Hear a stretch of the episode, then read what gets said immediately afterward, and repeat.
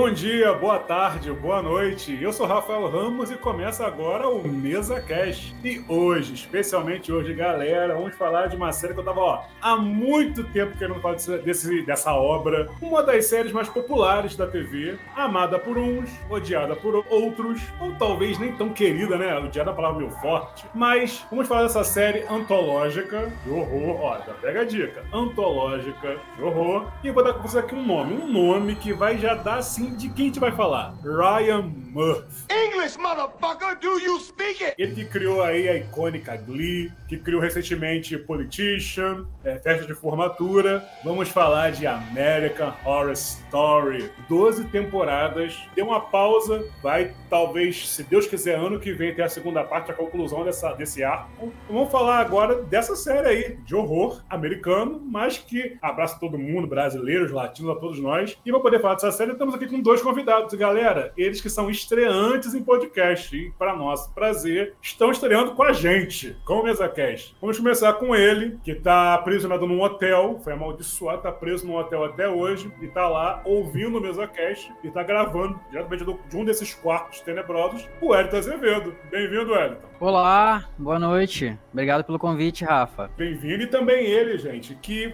fez ali o teste das sete maravilhas para conseguir ser o supremo de um Coven, mas o máximo que ele conseguiu foi ter o poder de descobrir quantas calorias tem numa coxinha. Palmas para ele, ele que é o administrador da página America Horror Story Brasil, Felipe Redivo. Bem-vindo, Felipe. Obrigado, Rafael. Gente, eu amo que você falou de descobrir quantas calorias tem numa coxinha. Eu nem coxinha compro, sou vegetariano. É, gente, muito obrigado. Primeira vez que eu tô aí no podcast. É isso, né? Vamos tentar destrinchar aí essa série que é mais de uma década. Tadinho. Você falou que tem gente que odiar uma palavra forte, mas o fandom de American Horror Story tende a ser bem forte. Então, assim, nesse caso, tem a galera que odeia mesmo. Tá tudo certo. A galera é muito intensa nas emoções. Bastante coisa. Como vocês conheceram American Horror Story? Wellington, como essa série chegou na tua vida? Cara, então, eu era fã de Glee. Eu fui, eu sou fã de musicais, sempre gostei. Grease, enfim, o Mágico de Oz. Eu sempre gostei muito desses filmes é, musicais. E quando eu soube que ia ter uma série de TV musical, eu fiquei assim, dá para fazer isso? isso? Tem como isso? E aquele comercial que passava na Fox, da, da Rachel e do, do Finn lá, cantando Grease, eu fiquei, essa pessoa fez para mim. E aí eu descobri que era o cara que tinha feito Popular, né? Popularidade, né? Que é uma série que passava no SBT, que eu adorava quando era adolescente e tal. E aí eu fui, fiquei fã de Glee, e fui acompanhando as coisas que o Ryan Murphy fazia. Quando eu soube que ele ia fazer uma série de terror, eu fiquei doido. E aí eu falei, cara, isso vai ser muito legal. E aí eu já comecei a assistir a partir dali. E eu fiquei fã, fiquei fã porque era uma coisa muito diferente do que tinha na TV, muito, não sei, perversa, sabe? Tinha um, um tipo de terror muito fora da caixinha mesmo. Tinha umas coisas que você falava, isso tá passando na TV, assim, não é na HBO, é, sabe, na FX e tal, que já é um canal um pouco mais, é, tem essa coisa mais violenta e tal, né, mais adulta e tal, mas mesmo assim, eu fiquei muito fisgado pela série. E aí fui acompanhando, me apaixonei pelo elenco e nunca mais parei de ver. E você, Felipe? Já deu pra perceber que você é um fã apaixonado também, porque você criou a página dedicada à série. Errou! Eu não queria falar isso, gente. Eu não sou o único participante da página, não. Inclusive, nem foi eu que criei, não. Foi o Gustavo, que é um amigo meu que trabalha comigo lá na página. E a gente administra assim junto. Hoje em dia a equipe tá um pouquinho menor, mas de qualquer forma, assim, parte de YouTube, de qualquer forma, sempre foi eu que fiz. É, então, eu foi mais ou menos uma história muito parecida com a do Wellington também. Tipo, eu era muito fã de Glee. É, também sou apaixonado por musicais. E quando Glee apareceu na televisão, assim, enquanto um, um adolescente viado, para mim, Glee foi uma benção, assim, sabe? Era um dos únicos lugares onde eu via, é, né, tipo, algum personagem com alguma camada que não era ser gay, né? Tipo, ele tinha outras funções dentro da série, então assim, era raro isso naquela época, né? Era, era difícil a gente ver um personagem minoritário com camada e a gente, é, pelo menos assim, pra minha geração acho que foi muito importante Glee. É, e quando eu, como eu era muito fã de Glee também, quando eu fiquei sabendo, né, que ele ia fazer uma próxima série, na real, assim, nem conhecia o Ryan Murphy antes disso, nem assisti outros projetos dele depois de, quer dizer, entre Glee e American Horror Story, né? Foi logo a primeira série que eu fui assistir depois. E eu lembro quando ele anunciou essa série, é, eu fiquei muito curioso pelo fato de Glee ser uma série muito alegre, muito família, aquela coisa toda. E é, o anúncio, né, de Murder House foi um anúncio bem gorento, assim, no geral, né? Tipo, era, você via que não era só uma série de terror, que ia ter um nível de violência muito grande, parecia uma série bem ousada, assim. O que eu não acho que é uma coisa, uma particularidade de American Horror Story. Eu acho que o Ryan Murphy sempre usou o espaço dele na TV para isso, né? Ele sempre usou bastante. Glee era uma série muito ousada pra época. E eu acho que American Horror Story também foi muito ousada pra época. Então, quando. Eu lembro que quando eu fui assistir a primeira temporada, eles anunciaram logo depois de alguma premiação, eu lembro se eu VMA, um MTV Movie Awards, alguma coisa ia estrear o primeiro episódio. Eu lembro de acabar a premiação, correr para um tipo um streaming na, da Fox FX americana e ficar lá esperando a estreia do primeiro episódio. Então, assim, eu vi ao vivo a estreia, a estreia da, da primeira temporada. E desde então nunca parei de assistir, sempre continuei acompanhando. Eu entrei pra página um tempo depois, né? Quando eu entrei pro American Horror Story Brasil, é, a gente já tava assim caminhando pra quinta temporada, se não me engano. Então teve um período assim entre eu começar a ser fã e eu começar a falar disso na internet, mas aí depois que eu comecei, é, não parei mais também. E é como você falou, o Ryan Murphy ele tem essa particularidade, ele consegue passear por vários estilos. Pô, você vê um cara que escreveu Glee, ele tinha aquela estética, se eu não me engano, que é falar sobre um outro universo, questão da, de cirurgia plástica, toda a questão da vaidade. E aí você tem o cara que também criou Politician, que é uma série super. tem aquele humor meio ácido, tem as suas críticas também sociais e você vê American Horror Story. O que eu gosto da série é que ela vai abordar não apenas um tipo de horror, como a gente está acostumado, como por exemplo aquela coisa do sobrenatural que a gente vê, por exemplo, em Supernatural, que a gente viu em Buffy, que a gente vê em The Vampire Diaries. Você vai ver até, por exemplo, como a gente viu, gente, para você que talvez está perdido, cada temporada vai ter uma, uma temática diferente de horror. A gente tem Casas Mal Assombradas, a gente vai ter questão de manicômios, a gente vai ter, por exemplo, o Círculo de Horrores, vamos ter as bruxas, vamos ter o Apocalipse, o Anticristo, e também vai ter aquele horror mais palpável, chamado, o pessoal chama de horror social, que aconteceu ali na sétima temporada, que foi a Cult, em 2018 que foi o ano que o Brasil virou de pernas pro ar. Se comentou muito que um amigo até comentou comigo, foi até o Efraim que conversou isso comigo, que ele falou assim: ah, é, eu tenho medo, caso, né, o dito cujo seja eleito, que o que vai acontecer com o país. Eu falei, cara, não, não é possível. Não é possível que uma pessoa seja tão insana, né, desse jeito. E dito feito, né, galera? 2019 veio aí, veio a pandemia, o surto que foi no Brasil, né? A gente tem aí o registro histórico de um presidente mostrando uma caixa de cloroquina pro Miami cinema. Só que a gente viu isso lá em. A gente viu isso lá em Cult. O horror ali em Cult, a gente não pensou, gente, isso é uma série. Isso não vai acontecer no mundo real. E, né, como uma professora me ensinou muito bem, a vida real consegue ser mais cruel que a ficção. E pra gente poder falar de American Horror Story bem legalzinho, a gente vai começar falando da. Vamos chamar, como o Felipe até fala no, no canal da American Horror Story Brasil, a era de ouro de American Horror Story. E uma das coisas para mim que foi aquela coisa que fez a American Horror Story cair no gosto popular, para mim uma das coisas é o elenco grandes atrizes, grandes atores, e eu falo que para mim é a tríade de American Horror Story, que são Jessica Lange, Cat Paves e Angela Bassett. Né? À toa que lá na terceira temporada, que é a Coven, voltada para as bruxas, na abertura, mostra lá as três, né? Aquela de destaque, tirando a máscara. Acho lindo essa cena. Foi na abertura, acho que foi num dos teasers que eles lançaram. Eu queria saber de vocês o que vocês acham dessa questão do elenco de American Horror Story, do roteiro, que fez vocês gostarem tanto da série?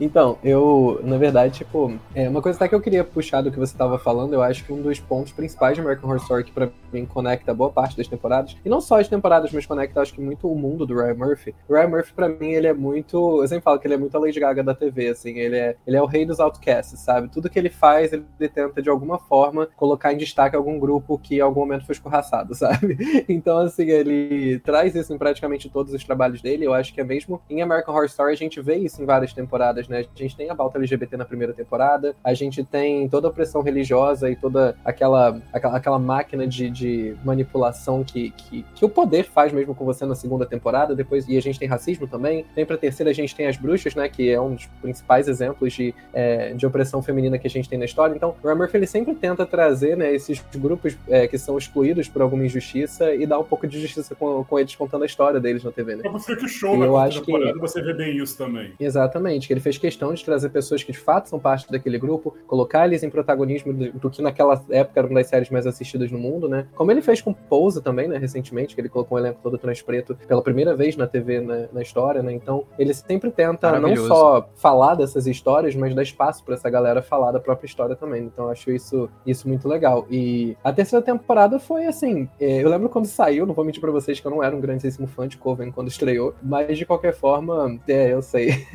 eu já tava recebendo olhares aqui. Eu é amo é porque... Coven, eu amo Coven. É, não, eu hoje em dia mais gosto. Mais ou menos, não era minha favorita, mas tem o seu valor. Não, mas eu acho que Coven, assim, foi muito o, o ápice de American Horror Story em muitos sentidos, porque eu acho que foi um momento que a série se solidificou demais, né? Porque Asylum foi aquele mega hit de premiações, eu acho que é só naquele, naquela mesma noite eles receberam cerca de 14 ou 15 indicações ao Emmy, então, assim, foi um mega momento para American Horror Story. E Coven veio logo depois, não só veio depois desse gigantesco momento que foi Asylum, que até hoje é a temporada mais bem avaliada pela crítica da série, né? Como eles trouxeram maior elenco que American Horror Story já teve, né? A gente teve Dennis O'Hare, a gente teve Angela Bassett, Kathy Bates, a gente teve é, Jessica Lange, a Sarah Paulson já tinha se consagrado como um nome grande também, o Evan Peters, a gente teve participação da Stevie Nicks, da Padula Paul, então assim, foi um mega momento de American Horror Story, né? E por mais que na época eu não tenha sido o maior fã, hoje em dia a gente olha pra temporada e foi icônica, sabe? Tipo, acho que esteticamente é a temporada mais lembrada, de memes é a temporada mais lembrada, e foi a temporada que mais a crítica olhou, né? Porque tava no maior momento da série. É, sobre o elenco, né, que você disse? Isso. Cara, é, é, o elenco para mim é um, é um dos grandes é, pilares. Isso também foi uma coisa que me chamou muita atenção quando eu comecei a assistir, que era essa coisa de a cada temporada o elenco volta interpretando personagens diferentes. Foi também uma das primeiras vezes que eu vi uma série daquela época ali fazendo uma coisa desse tipo eu fiquei muito curioso. Falei, como é que isso vai funcionar? Como é que eu vou olhar para esse ator e não lembrar daquele personagem da temporada passada? E eles sempre conseguiam me fazer embarcar de novo numa nova história, num, num terror diferente, num personagem com histórias. E o elenco é realmente muito bom, cara. Eu gosto muito do Evan Peters, a Sarah Paulson, cara. A Sarah Paulson é tudo, cara. Para mim é. Você disse que a, a, a tríade realmente são essas damas do, do cinema, né? A Jessica Lange, a Cat Bates e a, a Angela Bassett, mas para mim tem essa tríade de American Horror Story ali, raiz, que são esses três, que até acho que é uma coisa que o, o próprio Felipe fala também no canal dele, que é como a Sarah Paulson e o Evan Peters também, junto com a Jessica Lange, são uns pilares, assim, muito fortes dessa era de ouro de American Horror Story. E todo o elenco de, que vem em volta, todo o elenco de apoio, a Lily Rabe também, cara, nossa, entregou demais,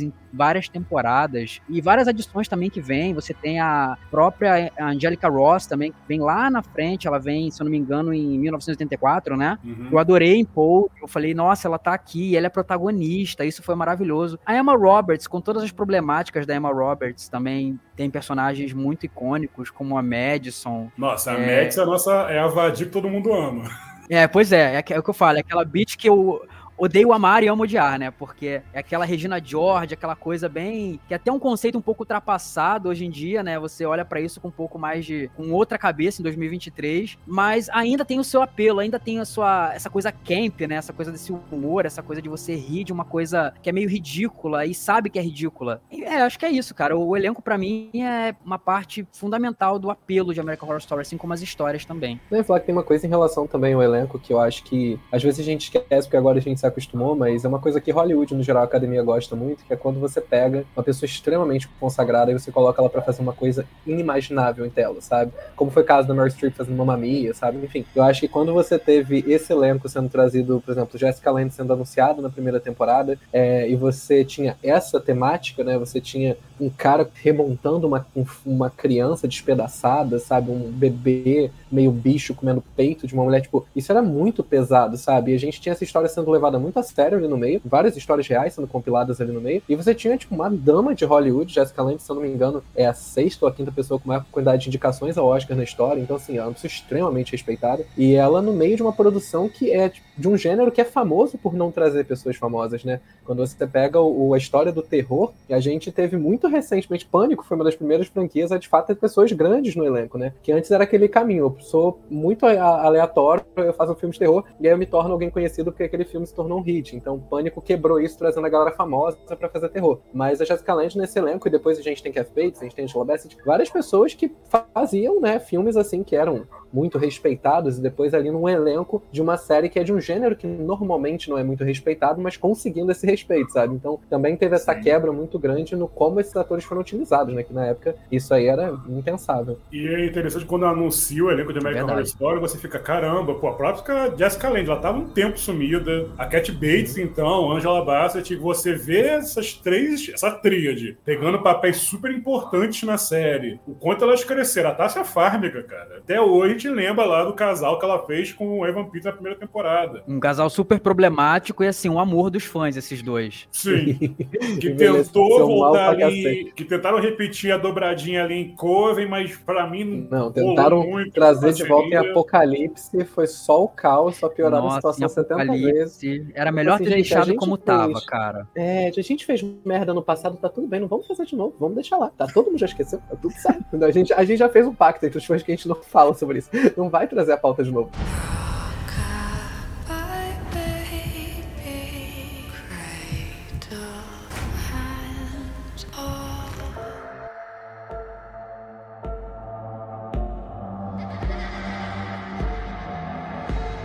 É inegável que o Ryan Murphy consegue, ele tem um trabalho de marketing muito bom para antes da série estrear. Os teasers de cada temporada e a abertura, a própria música, que não tem nenhuma palavra, é só o instrumental, aquele instrumental, cara, você escuta que você identifica. É American Horror Story. Como eu falei, os teasers são muito interessantes. O que, que vocês acham? Qual foi assim o teaser que mais pegou vocês para anunciar ali a temporada de American Horror Story? Cara, eu gosto de muitos teasers, mas cara, Roanoke para mim Olha, o que todo mundo tem com Asylum, eu tenho com Roanoke, cara. Para mim é uma temporada deliciosa, deliciosa. E o todo o trabalho de marketing, toda a, a divulgação, porque tinha todo um, um, mistério do que, que ia ser a temporada. Foi, acho que talvez foi a temporada que eu mais acompanhei a divulgação, foi Roanoke. Então, vai ser uma coisa de alienígena, vai ser uma coisa meio, né, século 17, vai ser uma coisa meio cinema antigo de, sei lá, monstros clássicos. Foram vários teasers e cada um tinha uma proposta diferente aquela coisa do 6 com a interrogação, aquilo me pegou demais. Esse Sim. foi um material de divulgação que me pegou muito. E essa questão que você falou da, da música, das aberturas, cara, até as aberturas de American Horror Stories, que é o spin-off, até as piores, eu acho melhor que muita abertura de série consagrada que tem aí, sabe? Mesmo as que parece que é um palpite, só pelo que eu assisti. Tem umas aberturas recentes que parece até que usaram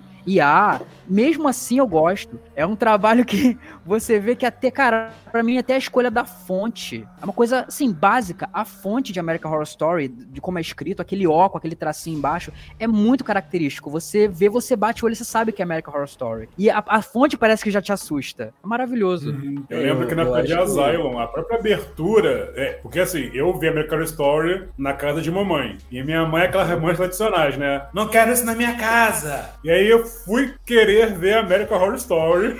Maratonar na casa da minha mãe. Depois dizem que eu sou burro. Quando começou a abertura de Asylum, que é aquelas imagens bem tenebrosas, ela começou, Rafael, eu não quero isso na minha casa, Rafael. Quando você tiver a sua casa, você vê essas coisas. Na minha casa eu não quero. Beijo, mãe.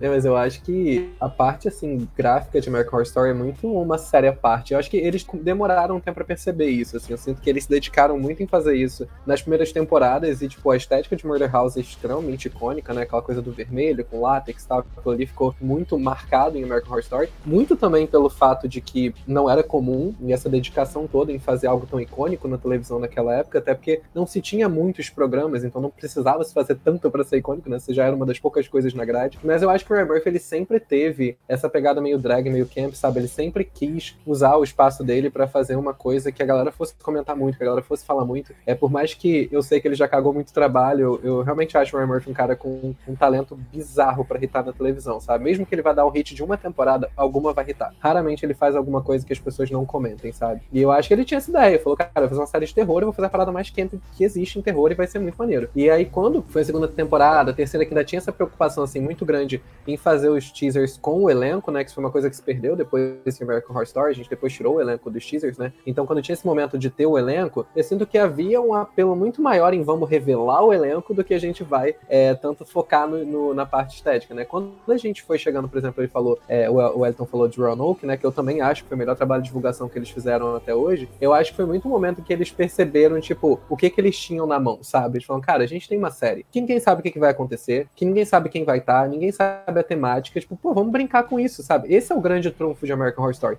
Na minha opinião, é tipo uma série ter conseguido se consagrar do tamanho que ficou, não tendo uma história linear, sabe? Isso é uma coisa que não acontece na televisão. Então, assim, o fato de que eles têm essa, esse trunfo de toda temporada, todo ano, você conseguir zerar completamente seu público e entregar uma coisa completamente nova, é uma coisa que não é comum da gente ver. Eu acho que o Roanoke foi quando eles fizeram o melhor uso disso. Eles falaram, cara, vamos soltar 30 teasers diferentes, não vamos contar sobre o que, que é, não vamos contar quem vai estar, tá, e a gente vai vai usar justamente essa dinâmica que, pô, só a gente tem na televisão agora para aquecer essa galera, sabe? Então, para mim, questão de trabalho de divulgação, acho que o Roanoke foi um masterclass, assim, para mim, nesse sentido. E foi quando eles, inclusive, pararam de usar os teasers com, é, com atores, né? Tipo, o Hotel foi o último, e eles só retornaram com isso agora em Delicate. Ninguém tava esperando que Delicate a gente tivesse um teaser com, com os atores, né? E eles voltaram a fazer só agora. Então foi esse ato aí da quinta até a décima segunda temporada, sem mostrar é, o elenco. O que eu achei que, inclusive, depois de Roanoke, eles poderiam ter voltado, mas enfim, desistiram, né? Fazer Foi uma temporada bem experimental, né? A gente viu ali naquela cadência. Primeira temporada, vamos falar de Casa Mal Assombrada. A segunda temporada, vamos falar dos manicômios. A terceira, a gente vai falar do, das bruxas. A quarta, vamos falar dos, dos freaks. A quinta, vamos abordar os hotéis. E a sexta foi aquela coisa meio experimental. Vai ser uma história dentro da história. E aí você acaba tendo meio que elemento de temporadas passadas. Você vai tocar um pouco sobre a questão da Suprema, que teve em Coven. Você vai ver aquela personagem, a Lana, a Lana Banana, voltando para entrevistar lá uma personagem. Fora o elenco, gente. Pô, Cuba Gooding Jr. participou da série. Vai ter uma escalação bem grande de atores. Pô, Cuba Gooding Jr. Já teve o Macaulay Culkin, que né, retornou das cinzas. Ele uhum. tem uma grande surpresa, que pra mim, eu mordi minha língua dele Kate, que foi a Kim Kardashian. É uma personagem que ela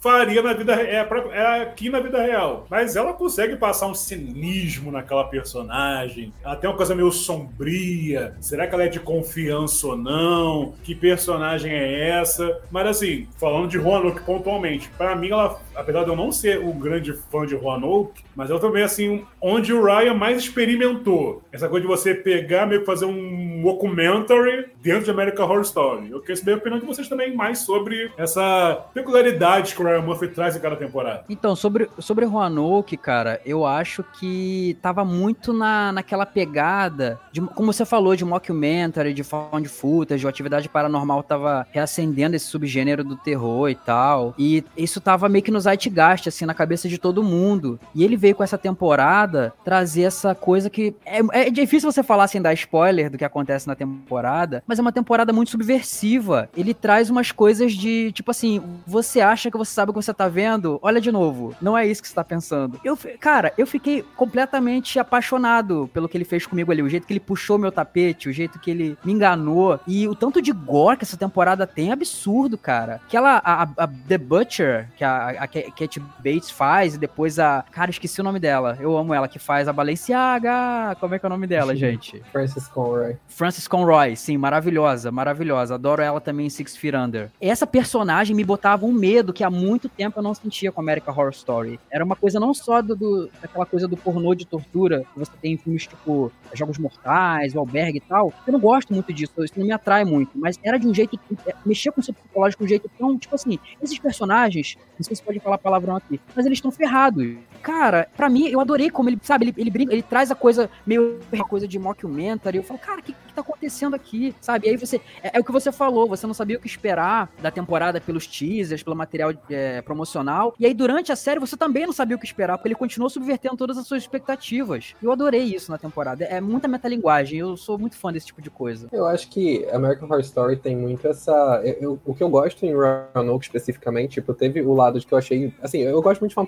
então pra mim, foda-se, sabe? Eu vou gostar de qualquer jeito, eu não vou ter muito critério nesse sentido. Mas ainda assim, eu acho que Roanoke foi aonde eu senti que a galera mais entendeu o que que era American Horror Story, sabe? Mais entendeu o que que eles tinham na mão. Tipo, a gente teve essa mudança de temática nas últimas temporadas e a gente chegou num ponto que a gente já tinha explorado muita coisa do terror, sabe? A gente já tinha explorado é, manicômio, espírito, ET, vampiro, zumbi de alguma forma, sabe? É, bruxaria, a gente já tinha falado de muita coisa. Então, é, eles chegaram no ponto que eles falaram, vamos mudar o formato em vez de mudar a temática. E isso é o que eu acho mais legal de Roanoke. Eles não surpreenderam com uma temática nova. A temática espíritos não é uma coisa nova, a gente já viu várias vezes, na própria série, inclusive. Mas eles decidiram fazer um formato completamente diferente. E não só eles mudaram o formato da, de filmagem da série, né? Porque tem várias cenas em Roanoke que são filmadas pelos próprios atores, com os telefones deles, então a gente mudou o, a dinâmica de filmagem completamente. Como a gente mudou o foco da série também, porque eu não sei se vocês percebem isso, mas as cinco primeiras temporadas, elas têm um foco muito grande em horror mesmo, né? Na, na coisa grotesca, no, no choque visual, na parte de ser repulsiva, né? American Horror Story é uma série que choca muito mais mais pelo quão gráfico são as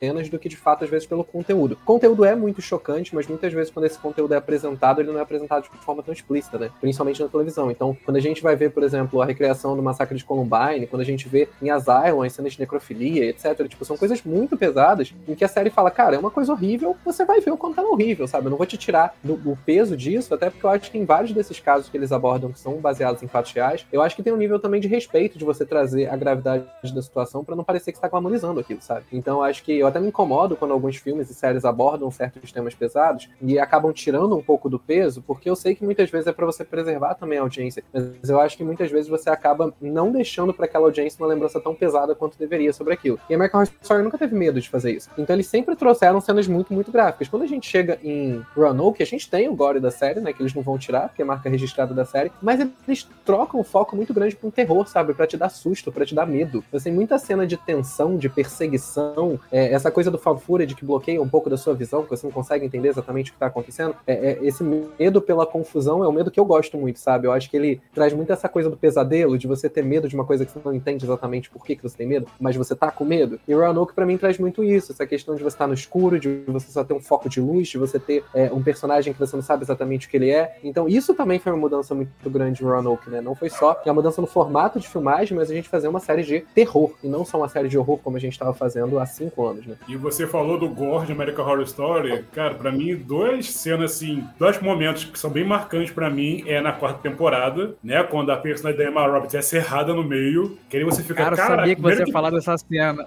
Primeiro que, né, é, eu esqueci o nome do ator agora, que fez lá o How I Met Your Mother. É um personagem que surge do nada, que ele já vai surgir quase na reta final da temporada, não foi um personagem que foi apresentado, tem um desenvolvimento. Ele surgiu, apareceu e já aparece te impactando. A Emma Roberts, novamente, fazendo uma personagem que você quer odiar, que você quer, quer socar aquela personagem, e mesmo que você fala, caramba, ela mereceu isso, mas tu fica, cara, mas como assim, né? Que você vê ele, ele serrando mesmo, ela batendo as pernas desesperada, e aí quando ele, ele abre, que as tripas dela, cara, Ryan Murphy, meu amigo, calma aí. E pra mim, outra Essa cena que é pega... bem icônica, o Gore, de hotel, que é a Lady Gaga com o Matt Bomer, que é uma cena bem sensual, bem sexy, olha na cama com mais um casal. Ai, que gostoso! Uh, não para não, vai forte agora. Tá lá, câmera de curtição, né? O sexy appeal no talo, e de repente o sangue começa a jorrar e eles se beijam ensanguentados. Tu fica, caraca, realmente é uma cena pra não ver com a mãe em casa. Mas que assim, como você falou, o gore é muito presente na série. Outra coisa que eu gosto muito na série é como ela lida com os gêneros do horror. No Asylum, por exemplo, você tem ali um momento de horror corporal, que é aquela personagem que ela é muito lasciva, e lá o Dr. Montgomery acaba né, fazendo uma experiência bizarra com ela. E eu fico assim, irmão, quando aparece do que, que ela se transformou naquele monstro bizarro que ela ficou, eu falei, cara, assim, eu não sou um grande fã de horror corporal. É né, o tipo de horror que eu gosto muito, né? Um ou outro filme que eu curto, como lá o, o, It. Eu ainda tô tentando ver, por exemplo, a mosca, mas nessa cena, o horror corporal para mim foi assim, cara, bem bizarro.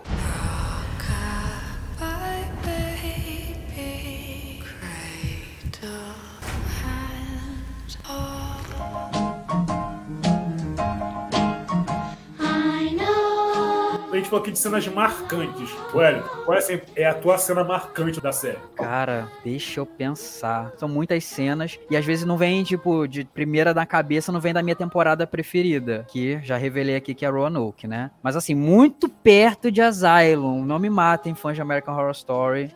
mas acho que uma das cenas mais chocantes para mim é em Murder House, na, na, primeira temporada, que é o, o massacre na escola, que o, o Felipe falou. Realmente me pegou demais, assim, porque isso é uma coisa interessante que ele trouxe, que é essa coisa dos crimes reais, realmente, que é American Horror Story... E escola é muito presente no, no, imaginário, no imaginário dos Estados Unidos, né? Sim, nessa, na cultura deles, nessa cultura armamentista que eles têm lá, essa coisa de acesso fácil a armas e tal, e todas essas tragédias que acontecem. Aquela, eu não, eu não, eu não me esperava que a, a, ia ter uma cena assim naquela temporada, e quando eu vi, não sei dar muitos detalhes assim, o jeito que a cena é filmada, a direção é muito tensa, a, sabe? Sabe? E tem uma crueza ali, uma realidade que me lembrou até um pouco Elefante, que é um filme que fala de, justamente desse massacre de Columbine, do diretor Gus Van Sant, que me chocou demais, porque tudo nesse filme é muito cru, é um, é um dia inteiro na vida desses jovens que estão nessa escola e são, são garotos, são jovens, estão estudando, estão na biblioteca, estão flertando, estão... E a câmera vai passeando pelos ambientes, tipo, completamente sem fazer alarde, sem enfatizar em nada, só como se ela fosse uma testemunha ocular do que tá acontecendo e tudo acontece tão deliberadamente na nossa frente. E essa direção do, de, desse episódio, eu não sei quem dirigiu, mas traz um pouco para mim desse sentimento de que, cara, isso acontece o tempo todo e vai acontecer de novo. E, sabe, aquilo me chocou demais. É porque, é, não sei, pegou num lugar, sabe, que eu, nossa, sabe, foi muito forte para mim. Foi uma das cenas que me pegou, assim, num lugar muito psicológico também. E, cara, outra cena marcante para mim de, de American Horror Story, eu vou lembrar de uma recente, cara, que foi de NYC, essa penúltima temporada, que foi a montagem final do último episódio com o personagem lá, eu esqueci o nome dele, acho que é. Enfim, o personagem final lá, toda a montagem que acontece com ele e a população morrendo de AIDS, os amigos dele indo embora e toda aquela coisa, e tem uma música por trás, uma cena longuíssima e se estende. E eu, eu fiquei muito pensativo, ela deixa você refletindo muito e, e pensando, cara, o Ryan nessa temporada, foi como eu interpretei que o Ryan nessa temporada quis trazer esse horror, que é horror da comunidade LGBT, que é o horror que rolou nos anos 80, que é o horror de você estar tá à mercê de uma doença e a, sua comunidade, todo mundo morrendo e ninguém ligando, ninguém se importa com as, essas vidas não importam, sabe? Todo mundo morrendo, aquilo foi uma coisa que pegou para mim muito, cara, é, eu tenho muita sorte de estar tá vivendo na época que eu vivo, de ter toda essa galera que veio antes, que morreu, que lutou por mim. Acho que o Ryan quis dar essa lição, sabe? Quis trazer essa coisa mais consciente, foi um horror muito mais palpável para mim. Foi uma temporada que, surpreendentemente, eu comecei não gostando tanto e do meio pro final eu gostei muito. Eu acho que quando eu penso assim em American Horror Story, uma coisa que é interessante também de falar é que o Ryan, quando ele planejou American Horror Story, né, ele já falou isso em entrevista também, que o objetivo dele era justamente isso, né? Ele queria vários acontecimentos reais nos Estados Unidos, né, principalmente, por isso que o nome da série é American Horror Story, e ele queria fazer, tipo, o grandíssimo Ultimate história de terror que já fosse feita é, sobre o, o, país no qual ele cresceu, que é um país que né, tem muitas histórias horrorosas, ficaram bem famosas. Então, assim, ele até falou isso já numa entrevista que ele nem precisaria se dar tanto ao trabalho de roteirizar uma série tão pesada, porque a história da humanidade já tinha feito isso por ele, né? Então ele até hoje usa bastante desses horrores aí da, que a gente já viu. Acho que isso, inclusive, é uma das coisas que torna várias das cenas ainda mais pesadas, porque a gente sabe que elas não só são inspiradas no caso real, mas em situações recorrentes, né? É, quando você falou assim de, é, de situações que foram marcantes, cenas marcantes em American Horror Story, é engraçado porque a gente fala de uma série de horror, a gente fala de uma série de gore, mas acontece isso, por exemplo, que o Elton falou agora, de uma cena que é muito marcante, não necessariamente ser uma cena de gore, porque eu acho que American Horror Story tem esse, esse também, esse cuidado muito grande, tipo, a gente tem o gore como um, um auxiliar pra gente contar uma história horrível, mas a gente não necessariamente vai fazer dele o ponto principal da, da nossa história, sabe? Então eu acho que tem vários, vários momentos em que o gore ele tá ali, mas nem de longe ele é o pilar principal do que tá tá, do que a gente está vendo. Diferente de, por exemplo, alguns outros filmes, como ele citou, que usam né, da violência gratuita unicamente para ser a única coisa que você vai lembrar daquele, daquela produção. É, e eu acho que duas cenas assim que eu me lembro que me chocaram muito e que eu acho que foram. que são muita cara de American Horror Story, que mostram porque que essa série teve uma importância muito grande tem até hoje. É, uma delas eu lembro que em Asylum, essa cena me deixou muito chocado, principalmente pela quantidade de indicação que essa temporada recebeu nos Estados Unidos, né? Que é a cena que o Dr. Arden ele maquia a estátua de Maria, né? Como uma, uma mulher vulgar, assim, entre muitas aspas né, com uma maquiagem forte, mas enfim, é passada nos anos 60. E aí ele quebra essa imagem, né, xingando ela de vadia por conta da Mary Eunice, que é aquela mulher por quem ele era apaixonado, que era uma freira imaculada etc., tá se tornando alguém vulgar. Então ele culpa né, a influência de Maria, que seria essa representação das mulheres, grandes pecadores, etc. E eu acho que foi uma cena muito forte, assim, que eu lembro que me marcou muito. Não, primeiro porque ela teve um contexto muito grande dentro da temporada. Eu acho que muitas vezes também as pessoas atacam coisas gratuitamente, sem necessariamente ter um contexto. Dr. Arden tem uma raiva muito é, reprimida para fazer aquilo ali, né? Ele é uma pessoa claramente muito problemática. E eu acho que também tem um impacto muito grande disso tá numa série do tamanho que a Zion era naquele momento, né? Que American Horror Story era naquele momento, porque não é questão de ataque ao cristianismo necessariamente, mas é questão de lembrar a população americana que a TV não é cristã, sabe? Que as produções artísticas elas não têm que seguir uma vertente de pensamento, elas são produções artísticas e às vezes elas vão te incomodar. No final das contas, a arte tá aí pra isso, né? Então eu acho que quando a American Horror Story fez isso no horário nobre, sabe? Numa rede de TV que até era paga, mas ainda assim era muito assistida, e uma população que tudo que sai um pouco do, dos ideais cristãos e dos pensamentos cristãos, na, cristãos foi ótimo, dos cristãos lá nos Estados Unidos, gera uma polêmica muito grande, né? A gente tem várias e várias produções que são tiradas do ar ou que têm cenas censuradas unicamente porque contrariam algum ideal cristão. Então a gente mostrar para a população, né, através de uma produção artística que você tem o direito de ter sua religião, você tem o direito de ver as coisas dessa forma, mas a televisão é para todo mundo, sabe? A arte é para todo mundo e ela é muito mais um, um expurgo da, de quem criou aquele projeto do que uma necessidade de agradar alguma parte da audiência, sabe? Então, para mim, esse momento de Asylum que ele quebra essa estátua foi muito emblemático para a televisão americana. Eu acho que foi um, um momento que tinha tudo para colocar American Horror Story num lugar marginalizado e foi o ano com o maior número de indicações que a série já teve nas grandes premiações. Então, achei que isso foi uma revolução muito interessante. E eu acho que uma outra cena que eu lembro muito, que é essa cena de gore, mas que eu acho ela genial. E foi um dos pouquíssimos pontos altos para mim dessa temporada, que foi em Hotel. É também a cena em que a Sally conta a história dela, né, de como que ela morreu e que ela era apaixonada por esse casal e aí eles estão transando e etc. E ela decide que uma forma dela se unir a eles é costurar o próprio corpo dela no corpo dos dois. E é uma cena meio poética de uma certa forma, porque a Sally vê isso de uma forma muito romântica, mas é claramente uma coisa horrível de assistir. E acaba que os dois morrem costurados a ela, ela não consegue se levantar e por isso ela morre também, né? Então eu acho que esse momento, assim, foi tão, tão, tão, tão grotesco, sabe? Tão inesperado numa temporada que até tava com alguns momentos mais suaves, assim, que eu fiquei realmente muito chocado quando isso aconteceu.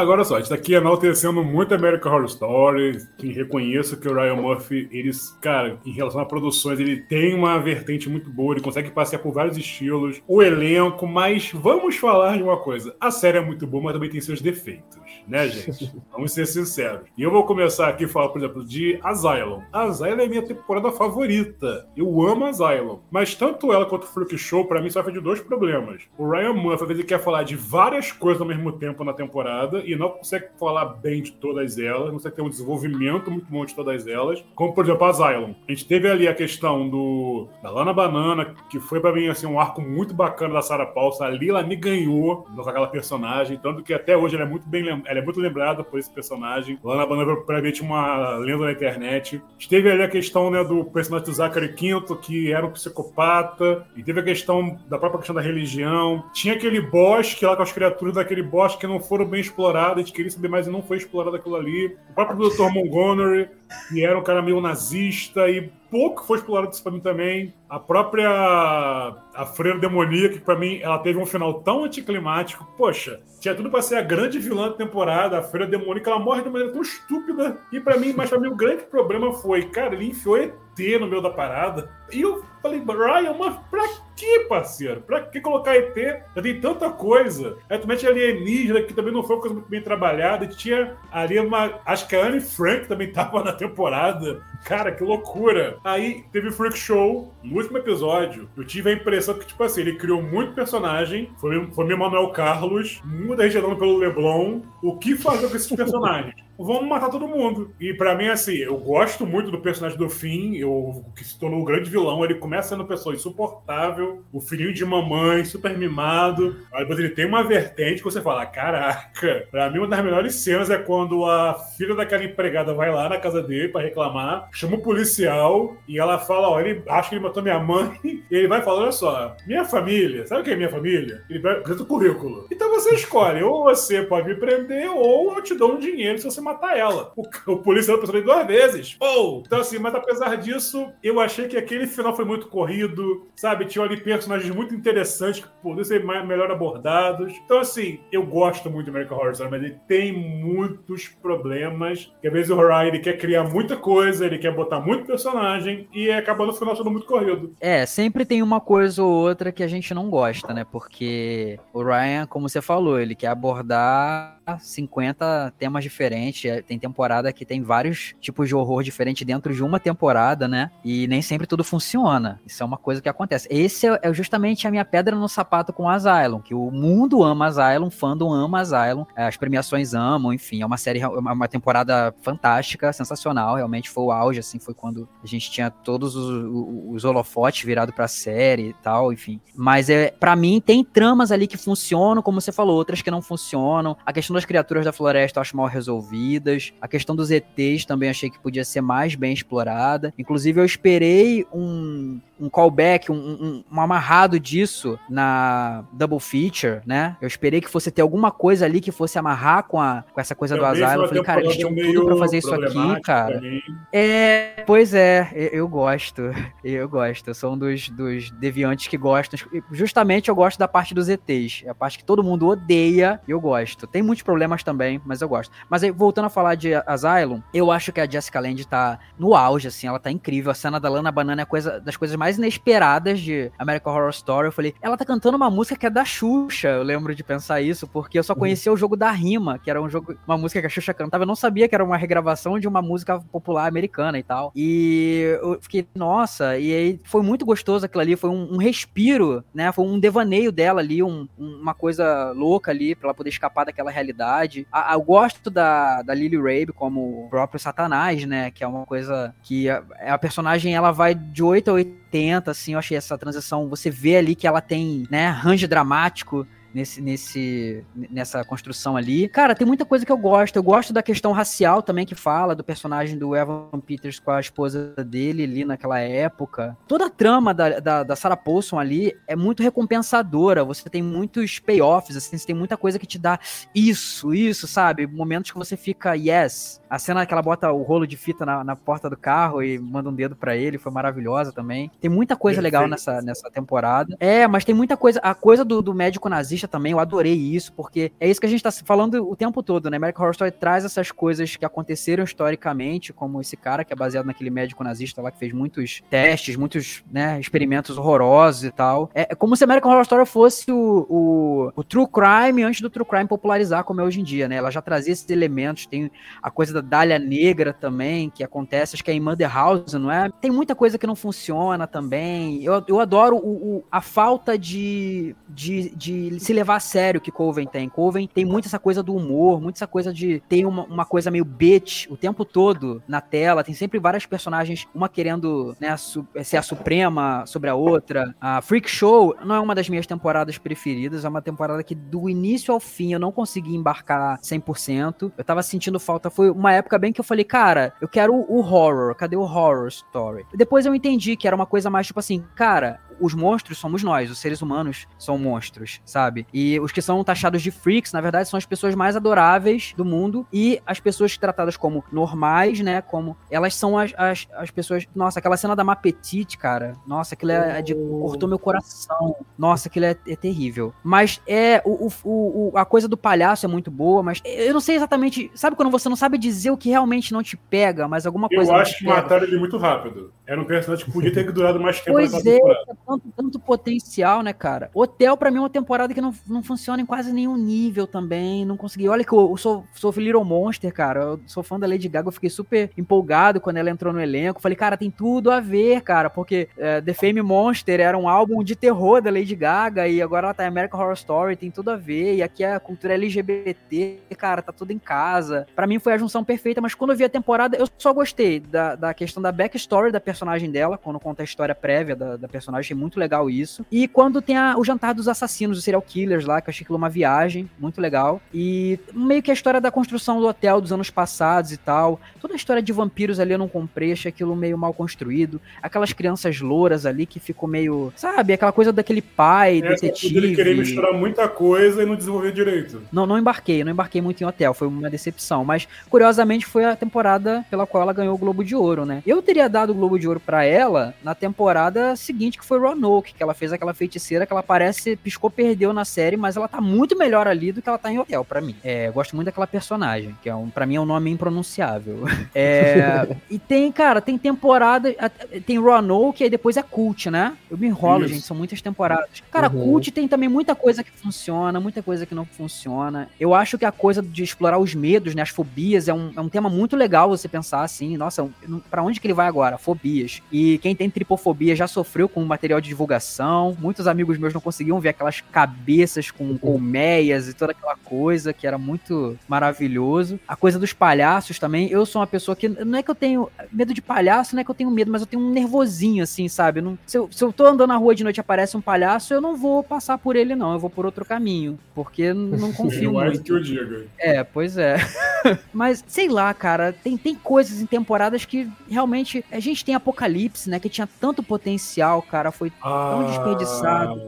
Essa temporada para mim para mim a melhor coisa a sair da temporada foi o, o ator que faz o Anticristo, que eu sempre esqueço o nome dele. Ele é maravilhoso, mas cara, vou te falar até o design de, de, de, de cenário da tempo, dali da, daquele bunker, aquela coisa toda, não me agradou, não gostei daquilo, achei tudo aquela iluminação meio, sabe? Eu acho que tem formas de você fazer luz de velas ou coisas pouco iluminadas de uma forma que não fique, sei lá, esteticamente desagradável, sabe? Pode ficar de um é, jeito é. que imprima essa, essa, essa, não sei, essa coisa decadente ali, essa coisa sem recursos, mas o jeito que eles fizeram eu não curti muito não, até visualmente. E a trama meio que vai de lugar nenhum pra a, a empregada é um robô, é umas coisas muito doidas ali. Pegando aqui um gancho. É, Apocalipse foi prometido como grande crossover de American Horror Story de Murder House com, com Coven e teve também um pouquinho de hotel. E quando anunciou Sim. que, caraca, aí eu logo pensei, né? Vão trazer o bebê anticristo lá, né? O filho da Kobe Brighton com o Evan Peters, vão trazer ele. E eu falei, nossa, vamos ter a Jessica Lange de volta, né? Depois, né? Desde Freak Show que ela tava sumida. Só que aí, quando você para e pensa, tá, o Apocalipse veio porque lá o, o outro personagem do Evan Peters não conseguiu um bom café. Ele ficou nervoso e qual, o que, que ele manda fazer? A acabar com o mundo. A justificativa pro Apocalipse é essa coisa tão idiota. Esse tipo de coisa eu gosto, porque isso é muito Ryan Murphy isso é muito a raiz do, de onde vem o humor dele para mim, sabe? Essa coisa tipo, é sim, por um detalhe tão ridículo, a pessoa resolveu acabar com o mundo, sabe? Porque... É, mas eu te confesso que isso aí me tirou da série. Eu entendo. A Emma Roberts já chega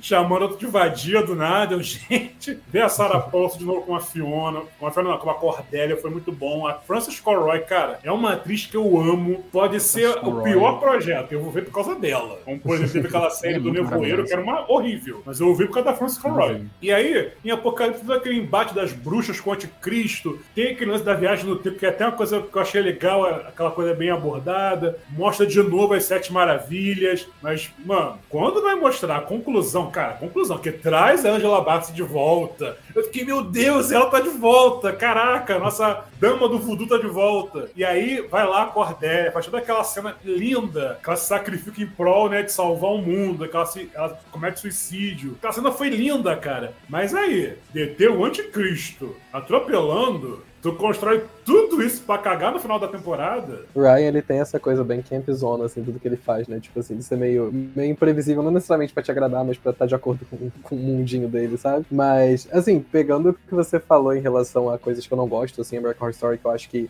é, falham um pouco, eu, eu, até entendo essa questão das primeiras temporadas tem muito conteúdo e tem muita coisa e tal. Eu acho que American Horror Story tem uma questão também, não tô dizendo que essa é a questão pela qual vocês talvez não tenham gostado, nem porque eu não gostei, mas eu acho que tem muita gente que às vezes comenta algumas coisas sobre alguns aspectos de algumas temporadas. E eu sinto que a galera esquece um pouco também que, cara, por mais que American Horror Story seja uma série global, eu não acho que ninguém precisa ver nenhum projeto de cinema com material auxiliar, sabe? Eu não acho que ele cumpre o papel dele se você precisa ler um livro, ler uma história para poder ver. Eu acho que ele tem que ser autoexplicativo de certa forma, mas é, eu acho que American Horror Story muitas vezes não explora algumas coisas por conta de serem histórias pro povo americano muito batido. E eu acho que muitas vezes eles não se dão ao trabalho de trazer um background tão grande por conta de ser uma coisa que quem tá vendo ali, o público-alvo deles principal, já conhece muito aquela história e não, não tem muito por que você explorar tanto. Essa questão, por exemplo, dos ETs em Asylum, lembro quando rolou, muita gente criticou, falou, ah, não tinha espaço ter os ETs ali, etc. Só que, quando a gente para pra pensar que, tipo, a década de 60 foi o grande boom das histórias de ET nos Estados Unidos, sabe? Foi quando teve a maior parte dos grandes casos que trouxeram os primeiros relatos do formato dos alienígenas, do formato das aeronaves, de como é que funcionava, a dinâmica de abdução, que lugares eles atacavam. Então, foi esse momento que tudo que a gente tem de sci-fi sobre ETs foi criado, foi na década de 60, 90, então pegar que Asylum foi passado nessa década e é uma história para celebrar a cultura americana, faz sentido que esse tema esteja enfiado ali mesmo, que ele não seja muito explorado, sabe? Então, assim, eu acho que várias das coisas que nas primeiras temporadas acabaram ficando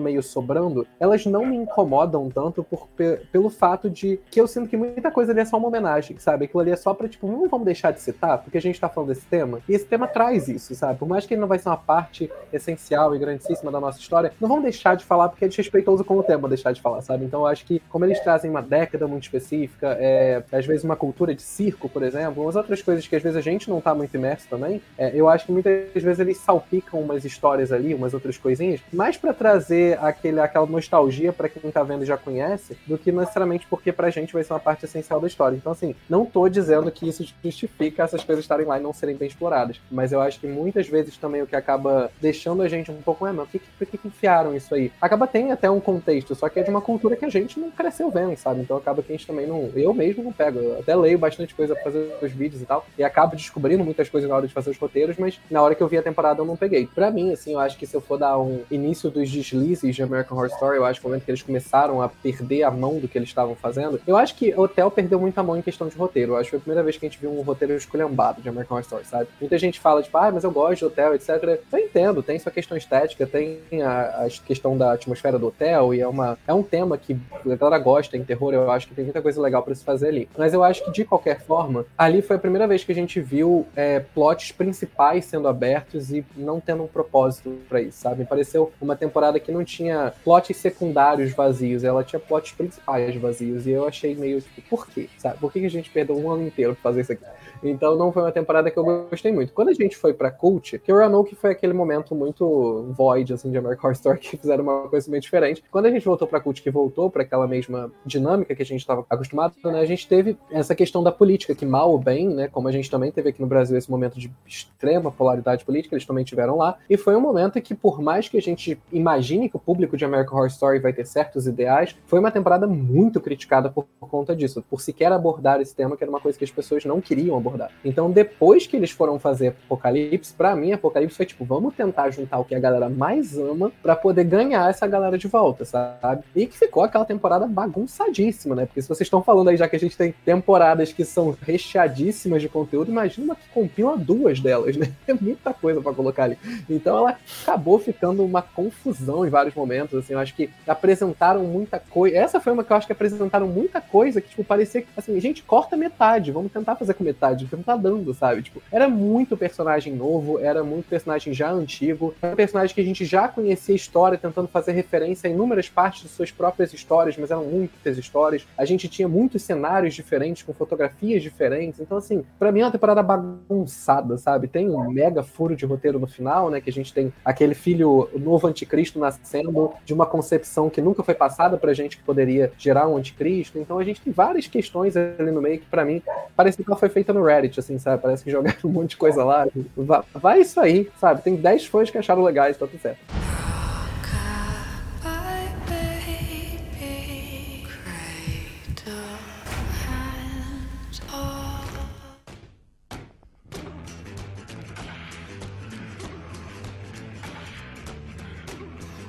Quando a gente chega ali em 1984 é, e Double Feature, é onde eu começo a ter meus reais problemas com American Horror Story. Primeiro que 1984, para mim, por mais que eu sei que tem muita gente que gosta, e uma temporada, para mim ela entrega o que ela se propôs a entregar, mas o que ela se propôs a entregar bem pouco, então não vou também aplaudir muito não.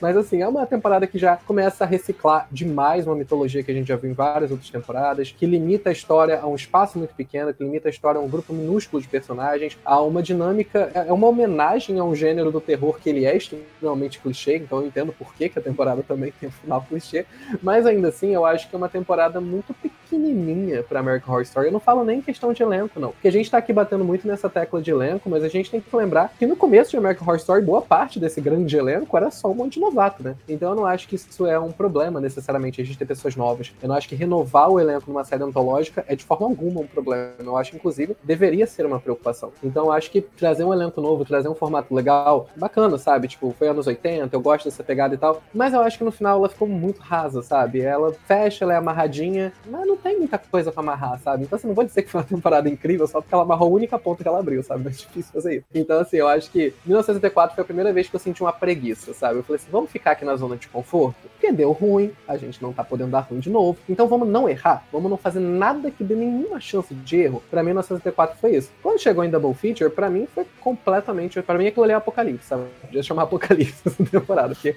sinceramente, sabe, tipo, você começa reunindo uma galera que todo mundo ama, sabe? Tem uma puta expectativa nas pessoas, fazendo uma referência ao cinema Double Feature, legal, sabe? Que também era uma. Não, não era necessariamente o formato do terror, mas tinha muitas produções de terror que eram passadas nesse formato. Então podia fazer uma parada muito, sabe, tipo Pulp Fiction da vida. Não, Fiction não. Como é que fala? Grand, é, Grand House. House é, que foi o projeto lá do Tarantino com o Rodrigues, sabe? Que teve essa mesma pegada de ser um cinema double feature, que é incrível, sabe? Que os dois se complementam em estéticas, etc. E a gente não teve isso, sabe? A gente teve uma primeira parte que em nada conversa com a segunda parte. A gente teve né, uma primeira parte que começou num lugar muito obscuro, uma história pequena, sabe? Não precisava nem desenvolver tanto, era metade da temporada. E eles conseguiram avacalhar muito o final daquela história, meio que jogando pro alto um monte de coisa que a gente começou a se importar no meio da temporada. Aí quando veio o Death Valley, pra mim aquilo ali é um caos, entendeu? Eu acho que. Eu, eu até. Desculpa que o Elton gosta. Mas é porque o meu principal problema com Death Valley não é nem necessariamente a maquiagem ruim, a atuação ruim, o cenário ruim, a cadeirinha da Tok Stock, essas coisas que eles usaram, não é nem esse o ponto principal. É o ponto principal é que eu senti que eles simplesmente falaram, cara, da primeira parte para essa, o nosso público passou de 25 anos para 12. Eu senti que foi eles falaram, desistimos, vamos fazer malhação. Para mim foi essa a ideia que eles tiveram, porque eles soltam umas coisas nessa, nessa parte da temporada que eu fiquei horrorizado, assim. Tem uma cena que eu sempre cito, que para mim ela é o ápice do problema de Double Feature, e ela consegue resumir bem para mim o problema dessa, dessa temporada, que é o momento em que aquela personagem da Leslie Grossman, ela chama a galera, né, eles estão isolados naquele treco de reprodução de bebê, é que para mim foi um dos piores cenários já construídos pra American Story, tipo, deplorável aquele cenário, e aí eles juntam aquela galera e ela vai fazer, tipo, uma grandíssima revelação. E aí essa revelação é que o pouso na lua foi falso. E eles separaram um momento da temporada para falar, tipo, a teoria mais batida do mundo. Eu falei, cara, por que, que vocês criaram uma expectativa? Assim, coloca de easter egg, sabe? Deixa lá no fundo para quem vê, viu, sabe? Porque é uma coisa tão básica de quem se interessa por teoria da conspiração, uma coisa tão básica de quem gosta de mistério, que gosta dos temas que a American Horror Story aborda, sabe? Porque é uma temporada, é uma série que fala muito de teoria da conspiração. Então você imagina que o público da série é um público que se interessa por esse assunto. Então, naquele momento eu falei, cara, aquilo ali me deu a impressão, e não deu a impressão, me deixou muito claro, pelo menos para mim, ficou muito claro, com quem eles estavam querendo falar, sabe? E pra mim foi uma temporada que tentou muito renovar American Horror Story. Tipo assim, vamos não renovar o formato da série, mas renovar o público, sabe? Tipo, a galera que via já cansou. A galera que via não tá mais aqui. Então vamos pegar essa galera nova. Vamos falar o básico desse assunto, que agora a gente tá falando com a galera crua, sabe? E isso é uma coisa que me distanciou muito enquanto fã de American Horror Story. Que não era uma série que se preocupava em falar o raso, que se preocupava em falar o básico, esperava que o público tivesse algum conhecimento daquilo, mesmo que eu não acho que você deveria supor isso do seu público, mas claramente tinha um público-alvo definido, então você sabe que ali no meio, aquelas pessoas provavelmente já esbarraram com esses assuntos em algum momento, por elas se interessarem. Então você trazia, por exemplo, ah, o que era o Dália Negra? Você trazia ali de uma forma que, pô, meio que você já imagina que a galera que tá vendo gosta de true crime, já ouviu falar nesse caso. Alguma coisinha ele vai conectar, sabe? Ele só vai falar que ela se chama Dália Negra lá no final do episódio. A gente deixou esse, é, é, essa suposição de que o público ia acompanhar mesmo sem saber o nome desde o começo. E aí, quando você chega lá na décima temporada e você apresenta o pouso na lua falso, como se fosse uma grande revolução, e o público ficar tipo, nossa, tem gente que acha aquilo, cara, na moral, sabe? Tipo assim, é uma galera que tá vendo a série há 10 anos. Você não pode esperar que seu público vai se contentar com isso, sabe? Então, para mim, ali, emendando com o lançamento de American Horror Stories, né, que foi o spin-off, eu acho que foi muito a, a, a, tipo, a explanação deles de, olha só, legal que vocês gostam, que vocês estão aqui, mas a gente vai focar no adolescente. Mas agora a gente é TikTok, entendeu? E aí foi quando eu me desliguei, porque eu senti que a série não tava mais sendo feita para mim. Eu senti que eu era um dos poucos remanescentes de um público que não era mais o objetivo. Então, eu acho que isso foi que me distanciou. E aí, quando a gente foi pra NYC, para mim foi o um respiro, porque eu falei, cara, aqui eles fizeram o que eles faziam. Então, mas claro, porque Double Feature foi um mega tiro no pé, foi dilacerada pela crítica. Acho que eles falaram, mano, fazer qualquer coisa que não pareça isso. E aí eles fizeram o NYC, que por mais que para mim tenha uma tosqueira ali no meio, ainda assim, eu acho que trouxe um ar de seriedade que eu tava sentindo falta, sabe? Eu acho que foi uma temporada que pareceu para mim querer se comunicar com o público pré-Double Feature, sabe? Pré-American Horror Stories. Então, acho que como eu, eu tive sensação em, em NYC, eu fiquei com esperanças pra Delicate, que é a temporada que a gente tem agora, né? Que é considerada parte da pior era de American Horror Story por vir desse, desse carreirão desesperador, né? Que foram esses últimos anos.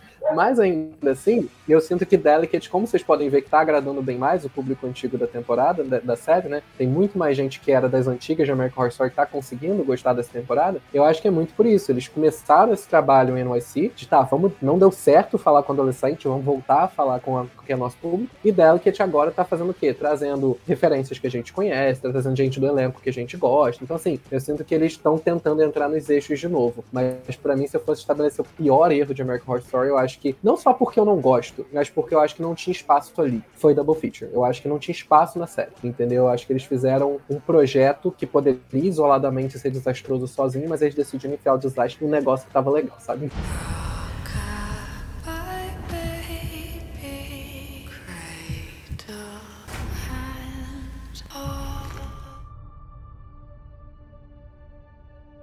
Falando agora em Delicate, gente, que é a atual temporada de American Horror Story. E aí, vamos falar das teorias? Eu vou começar falando uma coisa. Eu tô adorando ver a Emma Roberts num personagem diferente. Que às vezes faz aquela mulher, né, afrontosa, como fala, bitch da parada, e ela agora vem com uma personagem meio fragilizada, a protagonista. Eu não vou mentir que eu sinto falta do Ivan Peters, eu sinto falta da Sarah Paulson, da Frances Conroy, mas eu tô sentindo que a Emma Roberts tá conseguindo segurar essa temporada. Mas vamos supor que no seu currículo você tenha feito double feature, você vai voltar? Por que eu não voltava, não? Sendo muito sincero, eu falo assim, desculpa, gente, vocês já me fuderam uma vez, não vão fuder duas vezes, não. Eu vou fazer um negócio que eu ganhar Globo de Ouro, vou ganhar M, vocês botaram pra parir ET com tentáculo, sabe? Não, não tá rolando. Então, assim, acho que também double feature até hoje tá impactando em American Horror Story. Eu acho que tem muita gente fez essa última temporada, foi a última, né, de muita gente, e que a galera tá relutando em voltar, sabe? Eu acho que vai demorar um tempo até ganhar corpo de novo e talvez a galera voltar, sabe? Porque eu acho assim, gente já conversou isso no offline, que falta eles sabem entregarem logo os, os segredos, estão segurando muito para poder dar as grandes revelações. O último episódio até que foi interessante, trouxe muita coisa assim para a gente sabe já começar a entender o que vem por aí, mas ainda tá segurando e fica assim, o que, que, é isso, gente? É um bebê anticristo novo? É, tá trazendo o Coven de volta? E afinal de contas, na opinião de vocês, gente, qual é para vocês assim o grande segredo de Delicate? O que vocês esperam de Delicate para a segunda parte? Olha, Delicate é uma temporada intrigante, isso dá para dizer, né? É bem intrigante eu fiquei, vou ter que falar, eu, eu, preciso falar que eu fiquei muito surpreso com a Kim Kardashian. Eu nunca assisti Keeping Up with the Kardashians, eu só conheço a Kardashian. É aquele, aquele caso de tudo que eu sei sobre a Kim Kardashian foi contra a minha vontade. conheço ela da cultura pop, de tudo, enfim. Mixed feelings com ela, né? Mas, tá, ela vai estar tá na série, beleza. Vai como também vi muito o Felipe falar no canal dele, vai trazer uma visibilidade legal pra série, vai trazer um público legal. Ela tem essa, esse poder de mídia e tal, de atrair atenção. Isso é uma coisa que eu jamais vou, vou criticar, mas eu esperava uma coisa ok. Mas eu vou dizer o seguinte: eu tô surpreso porque, sim, é muito fácil a Kim Kardashian interpretar a Kim Kardashian. Mas eu, eu acho assim, eu, eu posso estar sendo ingênuo, porque ela fez inúmeras temporadas de equipe, da série dela com a família dela, né? E existe um pouco de atuação naquilo ali. Nem tudo é 100% reality. Mas eu acho que a pessoa sendo uma pessoa, é, sendo não ator, é muito mais difícil você trazer com naturalidade uma coisa que você faz naturalmente. Eu, eu acredito nisso isso. Eu acho que existe uma coisa de é, você precisar repetir uma coisa e não sair do jeito que saiu antes, sabe? E eu, eu acho que ela tá trazendo isso de uma forma muito natural, cara. E por mais que seja ela ali, ela tá me entregando tudo que eu precisava dela. E eu não esperava mais que isso, sabe? Eu não esperava uma coisa, tipo, que ela fosse me entregar uma atuação de Globo de Ouro. Eu esperava que ela fosse entregar o mínimo. Ela tá entregando uma coisa legal. Mas assim, voltando, é, só, só pra amarrar aqui a questão da, da, da temporada, eu, eu tenho uma dificuldade muito. Eu gosto disso, porque eu tenho uma dificuldade de conseguir imaginar imaginar para onde a série vai. Por mais que a gente fique vendo teorias por aí, fica difícil. A única teoria que eu tenho, mas é, é, que aquela aquela espinha no rosto da Emma Roberts vai ser um monte de aranha que vai sair ali, cara. É o que eu imagino, porque tem essa lenda urbana, né, nos Estados Unidos. É a única coisa que eu consigo imaginar, porque aonde que você vai conjugar aranhas, anticristo, dois complôs diferentes, com que parece que é, ou talvez três, uma mulher morta que pode não estar tá morta, ou pode ser a gêmea dela. Por que, que ela usa sapato verde com spikes e depois ela diz que não gosta de verde? Sabe, você vai conseguir amarrar tudo isso, Ryan Murphy? Eu fico pensando, né? Eu, eu imagino que o Rafael já tenha todas essas respostas. O Rafael, desculpa, eu confundo toda hora. O Felipe tem essas respostas porque tem um livro, né? Eu acho que você leu o livro, eu não sei muito não, bem. É, não, não, não li o livro, mas de qualquer forma, ah, tá. é, muita gente que leu o livro já falou que no terceiro episódio já tava para qualquer outro lugar, que não tinha mais nada a ver com o livro. É, então nem deu trabalho. Pois é, cara. E tipo assim, eu fico querendo saber para onde vai. São, são coisas que também confabulei na minha cabeça. Eu já fiquei, desde o começo, para mim tava muito claro que a, a Preacher não era do mal, que ela era uma pessoa que queria realmente alertar ela. Aquilo, eu fiquei tipo, mas por que que o roteiro fez a Preacher fazer várias aparições creepy e não chegar nela e dar o conto babado, meu amor? O que que tá acontecendo aí? Que nem ela contou pra sogra dela, a sogra sabe? Chamou... falou com ela é, chegou no, no canto, olha só, tem que falar um negócio aqui, o teu marido, não sei o quê. E falou ali, não, isso aconteceu comigo também, eu passei por isso e tal. Ela só falou isso pra Ana, cara. Ela fica aparecendo em cima da árvore, não sei o quê. Quê? Porque o roteiro precisa que eu vilanize ela para depois dizer que não era isso, sabe? Se eu olhar em retrocesso, faz sentido ainda depois da revelação? Não faz. Então, assim, é, eu não. Eu, cara, teorias. São dois, dois, dois covens, é, são é, homens satanistas é, misóginos se aproveitando de mulheres e, sabe, botando filho nelas contra bruxas que def querem defender essa, essa, essa pessoa, ou as bruxas estão juntas, mas as bruxas servem a Satã e elas colocaram um bebê lá dentro, e os caras também servem a Satã, porque o pai do cara era um satanista e fez isso com a mãe dele. Eu tô muito confuso. E isso é bom. Eu gosto de estar tá confuso, gosto de não conseguir prever para onde vai. A portinha fora da Coraline lá. Fora a teoria da, da dupla personalidade da Ana, né? Sim, tem isso também, né? Essa teoria que é uma teoria que acho que faz muito sentido também da Ana ter outras personalidades e tal, enfim. Essa questão de teorias eu vou deixar pro Felipe, que eu sei que ele já tem o, fez o TCC sobre isso aí. PHD, hein, Belo, que é eu fiz tanta teoria nessa temporada. Todo, todo review que eu ia fazer, eu pensava, cara. É porque é um tipo de temporada que eu até falei isso no canal. Tipo, é, é, uma, é um tipo de história que é legal, uma dinâmica legal. Que é você tem um único ponto, onde tudo naquela temporada gira ao redor de um único ponto. Que, como a gente já falou aqui, não é comum em American Horror Story, né? Normalmente existem vários plots que por si só funcionam. Eles não precisam se amarrar necessariamente no plot principal. E nessa temporada, não. Nessa temporada a gente tem um único plot, que é o que está acontecendo com a Anna. Ela é o ponto principal da temporada, a gente não sabe o que estão fazendo com ela. E isso faz com que, né, a gente tenha esse grande mistério que envolve o marido dela, envolve a Preacher, envolve, envolve, mas tudo é o mesmo mistério. A gente tem todo mundo ligado a ela de alguma forma. Então, eu até falei isso no canal que eu acho legal essa, essa dinâmica, contanto que a gente faça o esforço valer a pena, né? Porque quando a gente tem uma única resolução que precisa contemplar todos os pontos da história, essa resolução precisa ser boa o suficiente para que toda aquela história se justifique. Eu acho que, questão que vocês falaram de elenco e etc., eu acho que a quem tá sim, sabe, dando um resultado legal. Eu acho que não só um resultado em relação à atuação, mas um resultado também em relação à divulgação, sabe? A gente viu muito veículos de mídia que não falava de American Horror Story voltando a falar. Então acho que isso deu um boom grande na temporada. Isso que o Edson falou, eu acho muito real. Tipo, gente, você fazer uma coisa que parece com você sem ser você é muito mais difícil do que fazer uma coisa que tem nada a ver com você,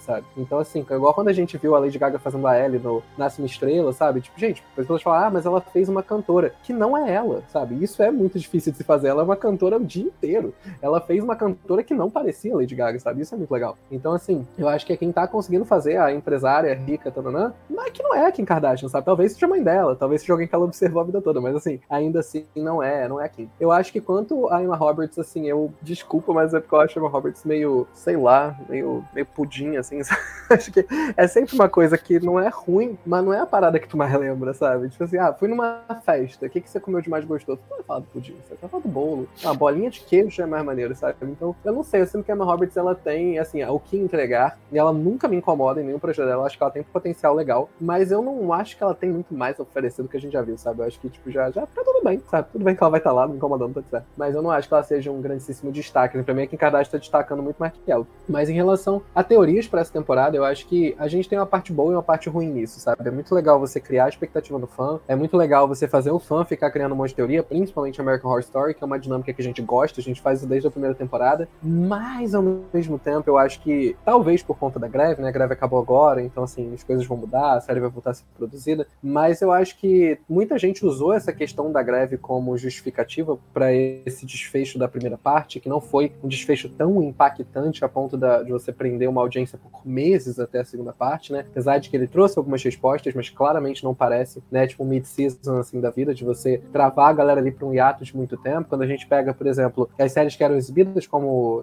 Delicate está sendo exibida, né? Tipo, semanalmente na televisão, esse formato mais antigo, e a gente pega, tipo, Glee, Dexter, outras séries que eram divididas no meio, é, a gente vê que sempre esse episódio era muito impactante. Era quase um final de temporada para você conseguir fazer a galera querer voltar. E assim, a gente não teve esse grande impacto no final de Delicate, né? Na primeira parte. Então muita gente falou, ah, mas foi por conta da greve dos roteiristas, tipo, nananana. E, gente, sinceramente, eu não acho que tenha sido, sabe? American Horror Story já estava em produção quando a greve começou. Eles demoraram muito tempo para parar a produção. E mesmo que eles parassem a produção, ainda assim eles conseguiram fazer cinco episódios completos, sabe? Você tem como fazer alterações para que alguma coisa que você jogar talvez pro sétimo, você jogue pro quinto, pra depois você continuar, sabe? Ninguém acha que vai sair semana que vem. Agora em greve. Tá tudo bem se você tiver que reformular o final, sabe? Então, assim, é... eu não acho que essa desculpa me desse tanto. Eu acho que foi mal planejado mesmo. Mas, de qualquer forma, é... eu acho que a gente tá tendo pelo menos uma temporada que tá intrigando a galera sabe? Eu acho que tá deixando a galera esquentada para ver o final. O meu problema com o final dessa primeira parte foi justamente essa falta de clímax, sabe? Tipo assim, a gente fez essa dinâmica no primeiro episódio, fez no segundo, aí a gente fez no terceiro, aí a gente fez no quarto, aí a gente fez no quinto, gente, já entendemos. A gente não sabe o que tá acontecendo, a gente não sabe quem é quem, a gente sabe quem é bom, quem é mal. Legal, mas aí eu vou ficar meses esperando a próxima temporada que o sexto episódio vai ser, eu sei o que tá acontecendo, eu não sei quem é bom, quem é mal. Pô, não dá, sabe? A gente precisa ter alguma coisa. Então, para mim, o, o, desfecho de Delicate na primeira parte deveria ser: vamos tirar essa névoa, vamos mostrar para todo mundo quem é quem, vamos mostrar exatamente o que a Ana tá enfrentando, para nos últimos cinco episódios a gente ver esse combate, sabe? Tipo, esse momento dela se posicionando em relação à realidade da situação e dando um desfecho nisso. Não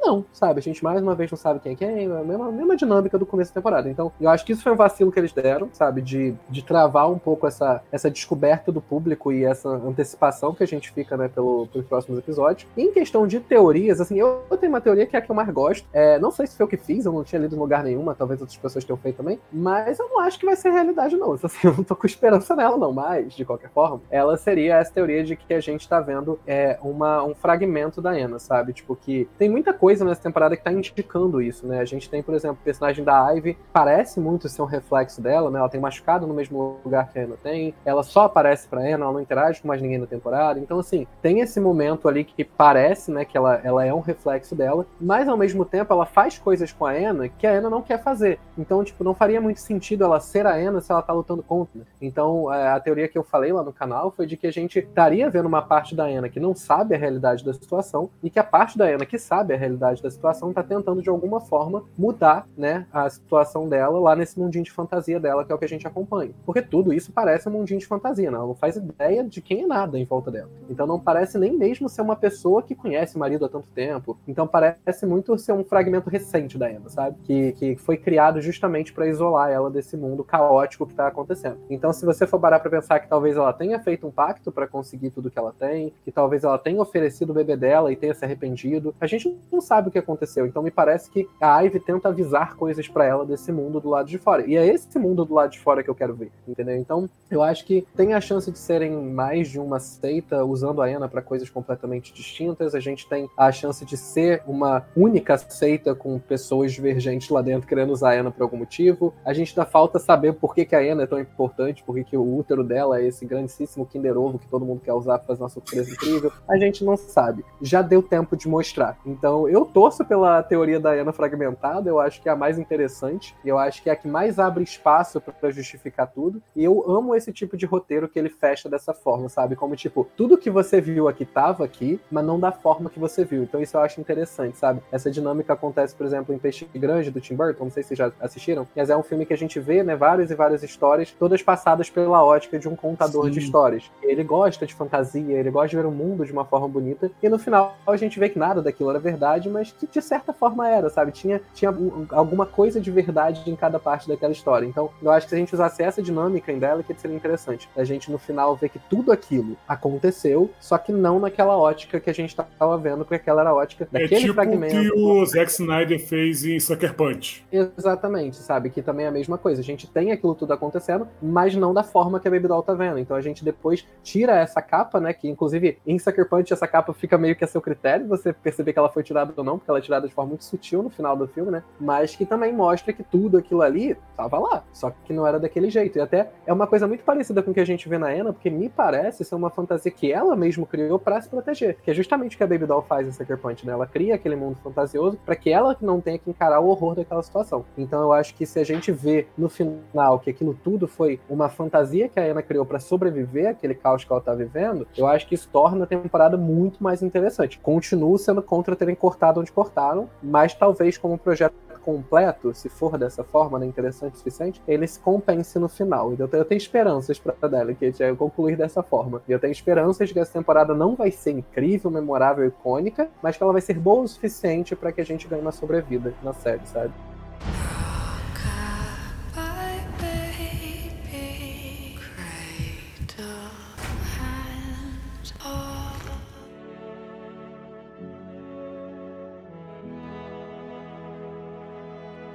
Falamos de Delicate, que é a última temporada, e aproveitando que está chegando o nosso final aqui do nosso podcast, foi um prazer estar aqui com você, mas eu não posso encerrar o MesaCast de American Horror Story sem perguntar para vocês qual é o top 3 temporadas, na opinião de vocês. Eu queria começar com o Eliton. Três temporadas melhores, cara. Olha, eu vou botar em primeiro o Roanoke, porque não tem, não tem como eu me enganar. Por mais que tenha as temporadas clássicas da Era de Ouro, Roanoke para mim tá no top, porque foi um, um momento de quebra muito grande para mim do que eu conhecia como American Horror Story e de como ele entendeu o que tava quente no momento, mudança de linguagem, mudança de elenco, toda essa, essa brincadeira que ele faz. Tem muito espaço para experimentação, que tem essa questão também, American Horror Story tem muita experimentação, tanto de quais histórias a gente vai contar, contar, é como a gente vai contar essas histórias. E nessa temporada para mim foi é, o, o, pacote bem fechadinho. Segundo para mim é Asylum, que é uma temporada assim maravilhosa, que tem muitas coisas incríveis, muitas tramas que te engajam, tem personagens que você parece que você conhece, você não quer que nada de mal aconteça com eles, mas acontece o que a Lana passa nessa temporada. É uma história muito, né, parecida com a da Ju, uma coisa muito triste.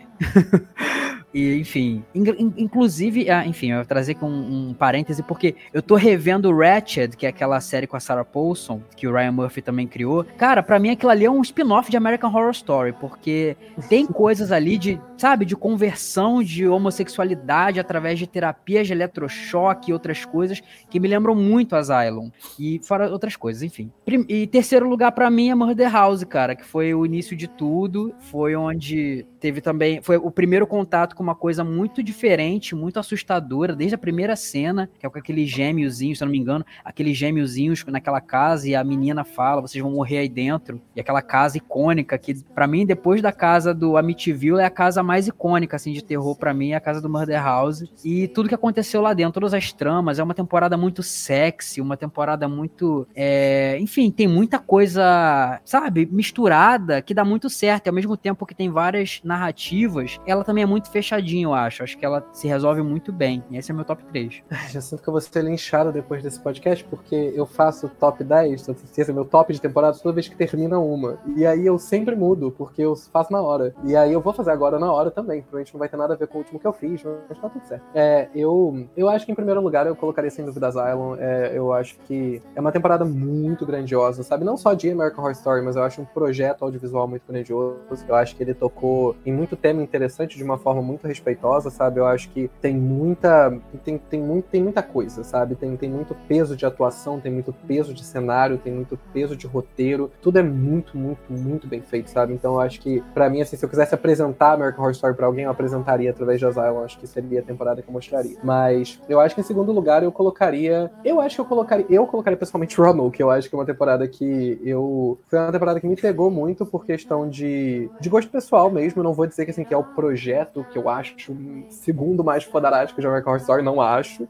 Mas ainda assim, pensando em questão de gosto pessoal, e que eu acho que isso não é de forma alguma um argumento menor do que, ah, é tão boa, porque eu sou público, sabe? Eu também sou parte do que eles querem agradar. E found footage e, e é uma parte grande do terror, tem muita gente que gosta, então acho que é, fazer um formato só para agradar os fãs, é, né? Desculpa contar pra vocês, mas a série precisa de dinheiro, ela precisa de audiência. Então, assim, faz sentido. É, eu acho que eu gostei muito de me sentir contemplado nesse sentido também, sabe? De ver uma série, uma temporada mais de terror, uma temporada é, com formato diferente, uma temporada mais ousada, sabe? Foi muito legal. Então, eu acho que Roanoke é a segunda que eu mais gosto, desde o do projeto de marketing até o final da conclusão. E em terceiro lugar, eu acho que eu colocaria. Eu acho que eu também colocaria Murder House, eu acho, em terceiro lugar, por uma questão afetiva também, sabe? Foi a temporada que eu conhecia American Horror Story. Eu também acho uma temporada extremamente bem feita. E assim, Murder, eu sei que, porra, não tá aqui, vai me, me custar umas pedradas, mas assim, é porque eu ainda acho que Murder House é uma temporada que eu me conecto mais. O tipo de terror de Murder House, o tipo de